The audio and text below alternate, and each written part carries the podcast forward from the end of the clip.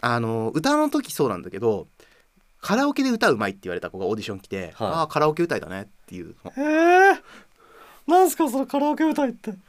あのブレスだったりとかさ強弱の付け方だったり、マイクの付け方だったりが、カラオケってさ自分が気持ちいいようにバランス取るからはい。あのマイクこうこうやってって言ってたんだけど、はあマイクをこう前後にして自分の声量に合わせてマイクをコントロールする必要もなければは勝手にあのコンプレッサーつって音を制御してくれるから。あはリバーブかかってるから細かい音の外れが気にならなかったりとか。あ。はだから「ラーラーラー」っていうメロディーの時には「ラー」って言っちゃってもあ。はカラオケはうまく聞こえるわけよ。あはあはあはあはあはあ。なるほど。その2個目の「ラ」が抜けててもはそれっぽく聞こえるわけよ。あはいはいはい。へえ。すごい。そうすると音程の当て方が下手だねっていう。なるほどね、どこがうまいのっていうレベル。あと発声が全然違うかな。ええそうなんですか、うん。でもそれはね声優さんもそうだと思う。なんか本当にまああんまりこの呼び方よくないけど素人の人に台本を渡して「はい。はい読んでみて」っていうのと声優さんで「はい読んでみて」って時に読み方も違うけどうん声の出方が違うじゃない、あーそうなんですかね、うんだってもうこうやって普通に今これ座って喋ってるけど、ね。やっぱり鈴音さんの声の出し方と僕の声の出し方違うから聞きやすいのは鈴音さんの声だと思う。どうかねあわざと曇らせてるもしかして。それはどうかね 本当に？本当にそういう声だった？あなたそういう声でした、そうだよ。こういう声だよ。うん。まあななるほどね。まあ確かにね、あるかもしれないですね。事務所選びで悩む人って、うんなんか1個2個見ただけで、うん。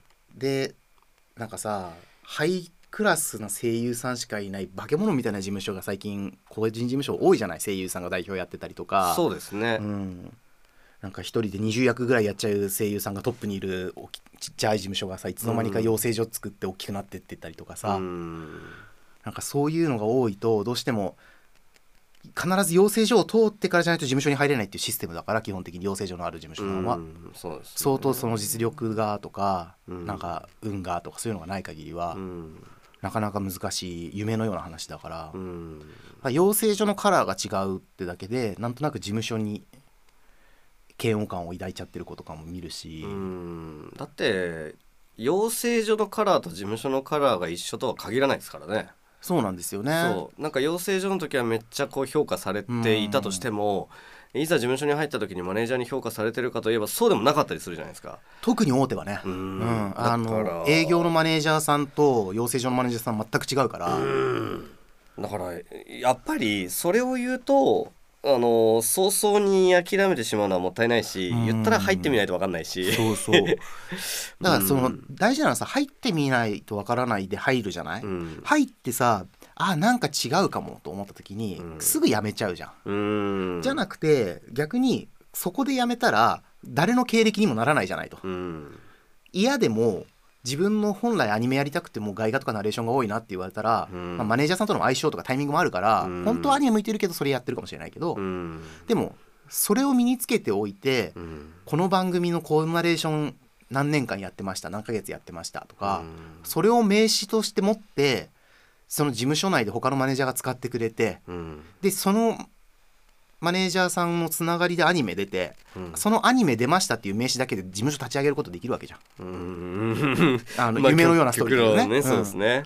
いやそれがもちろん難しいこともあるよ。でも結局マネージャーさんとのコミュニケーションだし、うん。マネージャーチームのうん。コミュニケーションに自分の名前が上がる努力をしないといけないじゃん。そうですね。それって声優の実力だけじゃなくて、うん。やっぱり人としての対話力だから、うん、いや本当にまさにその通りで、うん。そのまあね結構その声優事務所選びが難しいとか、うん。その基準がわからないとかってね、まあ、ある通り悩まれてるとは思うんですけど確かにそこも大事だが前提としてそのあの人との関わりうをん。大事にするっていうところを抑えとかないと、うん。どこに行っても失敗すると思う。そうそうそう、うん、逆に、えっと、そのそれを大事にできる人っていうのはすごく例えばいろんな道筋からうん結果成功できたりするんですよね。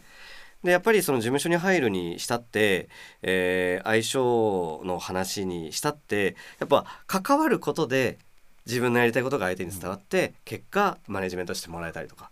で関わることで本当はうちの事務所に必要なのはこういう人材なんだよと、うん。だけど君はこういう人材だからもしあれだったら知り合いのこういうあなたが活かせる事務所紹介するよとかってうん。なったりもするわけですよね、うん。だからやっぱりその自分にやってきた縁っていうのをどれだけ大切にしてちゃんと真正面からうん。関われるか、だからそれをちゃんと試した上であ私は利用されてると、うん。存在の扱いを受けてると。そうなったらそんな縁は別に大事にする必要ないから、さっさと切っちゃって自分のことをちゃんと見てくれる人うん。との縁をつないでいくっていうのがまずまず大前提必要かなっていうのは、まあ思いますね。そうですね。うん。でもこれってマイク前でも言えることなんですよね実は。そうん。のさっきちょっとオフな時に軽くそういう話したんですけど、はい。結局受け対話受け答えができないとはいベテランさんがバンって出した時に、うんうんうん。あの若手がひよってしまうっていう話はいはいもあるけど、はい。それをそれを楽しまないとうんうんうん。収録が止まっちゃうじゃん、まあそうそうですね。それって対話じゃない、うんベテランさんが一方的に上からドンって投げかけてきたものに対してその重圧に怯えてたら、うん。例えば子供向けアニメでそれやられちゃったら、うん怒られるのどっちって言ったら若い方なのよ。うんうん。あいつわがままだからしょうがねえよって音響監督は多分内心思ってても はいはい。若い方にちゃんと返せない方が悪いうんっていう教育になっちゃ確かに。う、うん、でまあそりゃそうなんだけど どっちも悪いんだよそれは、ん。ね。あのお互い空気読んでやりましょうねだと遠慮しちゃうから、うんうんドンってやった方がいい。うんうんでそのドンってやるのがうまい役者さんってやっぱベテラン多いからうんドンってやった時にドンって返せないと。うんうんうんでそれって会話じゃんってうん向こうが投げてきたことに対して自分も答える。うん。それがやっぱりできないといけないっていうことはその普通の会話対話でも相手がどういうことを考えてるのかなとかうん。それを読み取る力がやっぱり今売れてる作品で出るよく出てる声優さんは多いよね。うん。空気読めなくてドーンと構えてるだけのベテラン声優さんとかっていうのは気づいたら名前消えてたりとかするしうん。なんか最近ベテラン切りが多いなとは思うけどそういう意味では。うん、若い子の実力が生地高いから、まあ、そっちの方が安く使えるだろうしね正直ね、まあそうですね。ん。まあでもこの SNS が主流であったりとか、こう収録自体もコロナの関係で別撮りが多くなってきてる中で、えー結構ねその関わりっていうのは取りにくくなってると思うんですけど、うん。でもだからこそやっぱり自分が意識して人と関わろうとしない限りは、やっうんぱりどんどん疎遠になっていくだろうなって。えー難しいんだろうけどね。もともとさアニメに関わりたいとかアニメに影響を受けてその世界に入りたいっていう子って、うん。ちょっと内面的な方が多いうん。からそこで社交的外交的に急にこの世界だからなりなさいっていうのは難しいんだけど、まあねそうですね。逆に言うとさその誰かその声優さんのインタビューかなんかで読んだんだけど、うん。引きこもりでしたと、うん。でもこの世界の人とは対話できますっていう人がいたの。はあ、うん。だからやっぱ好きなものが本当に好きっていう熱量があれば、うん。いいものを作りたいと思うのは当然で、うん。その自分がいいものの真ん中にいたいと思って当然だし、うん。その真ん中にいるためには周りを蹴落とすんじゃなくて周りをどう味方につけるかう。ん。なんかそういう世界に今多分なってるから。そうですね、うん。いや本当に。なんか特に声優目指し始めで例えば養成所に入ったりすると、うん。知り合う人が多いじゃないですか、はい。新しい環境に飛び込むんで、だけどあの10人に100さっきあのちゃんと大事に関わらなきゃいけないと思うって話はしたんですけど、10人いて10人に同じようにマックスで関わることは不可能だと思うんですね、だからで当然好みがあるからこの人苦手だなこの人一緒にいやすいなっていうのはあると思う。それはきっと、ま、あの先輩だってマネージャーだってあると思うんですよね、だからせめて自分がシンパシー感じてこの人いいなとかあー大切だなって思う人にはこうとんがってうん。接していくっていうところをスタートで、えー増やしていく方がなんか、あのーいいんじゃないのかなって、うん。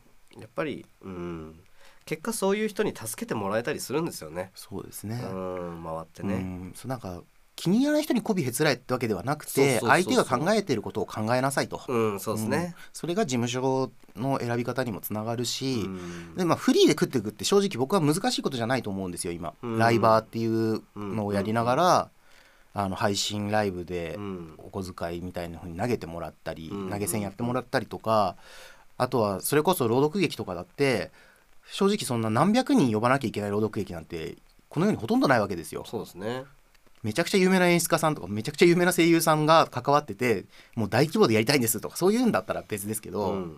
普通に考えてリーディング公演って無理のない範囲のお金しか動いてないはずなので確かに。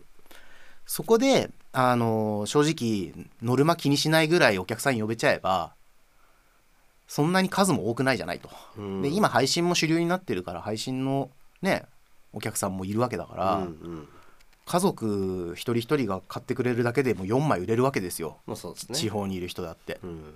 で家族に内緒でやってるんだったらあのせめて仲のいい親族ぐらいには言えばっていう うん。親には黙っといてねって言いながら、うんうんなんかいとこのお姉ちゃんとかにうん「見て見てどう？どう?」ってやっぱり身内に評価されたいじゃない？まあそうですね。ん。まずはね。言うのはちょっと怖いけど、うん。うん。でそういうことやっていけば積み重ねでで YouTube だって自分でね朗読だったりやなんだできるし、うんそうですね。自分がどれだけ発信で行動できるかでフリーランスって決まるから、うん。まあ、もちろん事務所つながりのお仕事も大事だし、うん。そのナレーションとかね、CM だったりスタジアムだったりのナレーションっていうのは結構フリーランスが、うん。になってること多いから、そうですうねん。そのオーディションの案件が来たら丁寧にそれはこやった方がいいですけど、うんうんうんうんですうな、ん、だからまあその事務所の選び方とか悩むぐらいだったら、うん。フリーだったらここまで行動できるな。うん。事務所に入ったらこういうデメリットあるけどこういうことできるなとか、うん。のなんかもうちょっとやっぱ客観視してで事務所にどうしても入った方がいいよっていうその活動の内容自分がやる内容が事務所でを通した方がいいよっていう話であれば今さっき言った事務所のカラーうん。そこにいる声優さんのカラー。まあちょっとね一期一会だしそこの一筋縄ではいかないのは自分に似た声優さんがいるからって言って入ったらキャラかぶりでなかなか上に上がれないとかっていうのまあがあるから、りますよね。100ではないけど、うん。でもなんか自分なりの基準を持ってアタックしてみるうんで一通りのいろんなカラーの事務所に出してダメだったら違うやり方でもう一回アプローチかけてみる。うん。でもしかしたらその回数のしつこさでちょっと話ぐらい聞いてやるかっていう優しい人もいるかもしれない。ちっちゃい事務所とかね。そうですね。そうそう。確かに。でちっちゃいところは逆に有名にならなくってもお金になるお仕事を持ってくる可能性が高かったりとかするから、うん。そうですうんね、なんか腐らずねアタックしてほしいですうねん。だからまあこういう時代だから辞めちゃう子もいっぱいいるだろうけど、うんうんうん。うん、事務所を選ぶっていう意味では今の話が参考になってくれればいいかなと。そね。これから事務所に入りたいとか事務所変えたいとか、うん。今悩んでるんだったらもしかしたらこれで辞めるのを踏みとどまってもらえるかもしれないし、うん。ね、それで食べていくっていうことをもう一回見つめ直してもらえるかもしれないし、ううん。ん難しいことではない。自分が難しいと思うから難しいだけで事そうですね。務所にいることはそんなに難しいことじゃないから。うんそうですね。結論が出るまでその当事者で関わり合いを。そうそう。それでも分かんなかったらこっそりトラメガにメールを送ってくれればいい。そうですね、うん